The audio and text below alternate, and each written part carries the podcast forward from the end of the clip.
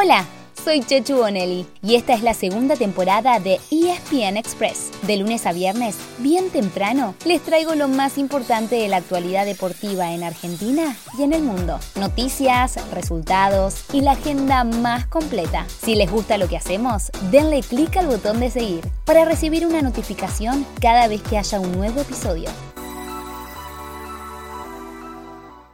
Bienvenidos y bienvenidas a una semana bien pero bien copera, porque finalmente llegó el momento y arrancan los octavos de final de la Copa Libertadores y también de la Sudamericana. Hay ocho argentinos en carrera y todos juegan esta semana, así que pasemos a los detalles.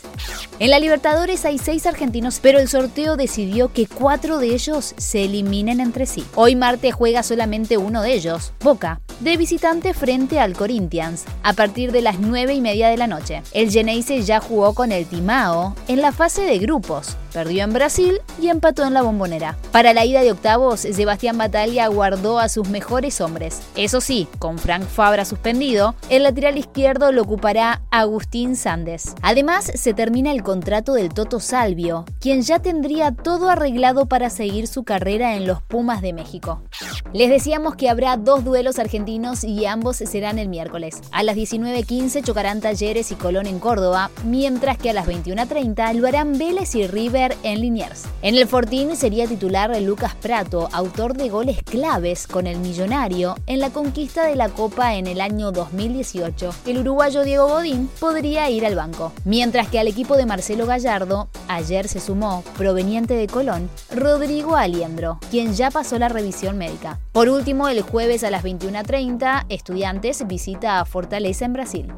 Nos quedaba pendiente la Copa Sudamericana, con menos presencia argentina. Hoy a las 7 y cuarto, Unión juega con Nacional en Montevideo, mientras que el jueves, en el mismo horario, Lanús será visitante en Ecuador frente a Independiente del Valle. Además, anoche se cerró la quinta fecha de la Liga Profesional. En primer turno, Independiente cayó 3 a 1 en Paraná frente a Patronato, mientras que en el cierre, Atlético de Tucumán empató con Godoy Cruz. La sexta fecha arranca el viernes, pero antes, el miércoles, hay un duelo de 16 avos de final de la Copa Argentina entre Gimnasia y Esgrima de la Plata y Flandria. Ayer arrancó Wimbledon, el tercer Gran Slam del año, un torneo muy particular, ya que no dará puntos ATP o WTA. Eso es porque el torneo eligió dejar afuera a tenistas de Rusia y Bielorrusia por la guerra frente a Ucrania. Para los argentinos fue un lunes muy gris, como el clima de Londres, ya que solamente hubo derrotas, las de Tomás Echeverry, Federico Del Bonis y Federico Coria. Entre los favoritos ganaron Novak Djokovic y Carlos Alcaraz. Hoy desde la 5 de la mañana pueden ver todos los partidos por Star Plus. Entre ellos, el duelo entre otro gran candidato, Rafael Nadal y Francisco Cerúndolo. Y también harán su debut Diego Schwartzman, Facundo Bagnis y Sebastián Baez. Así llegamos al final de nuestro episodio de hoy. Soy Chechu Bonelli y de lunes a viernes, al comenzar el día, les cuento lo que pasó y lo que se viene en el mundo del deporte. Los espero en el próximo episodio con mucho más ESPN Express.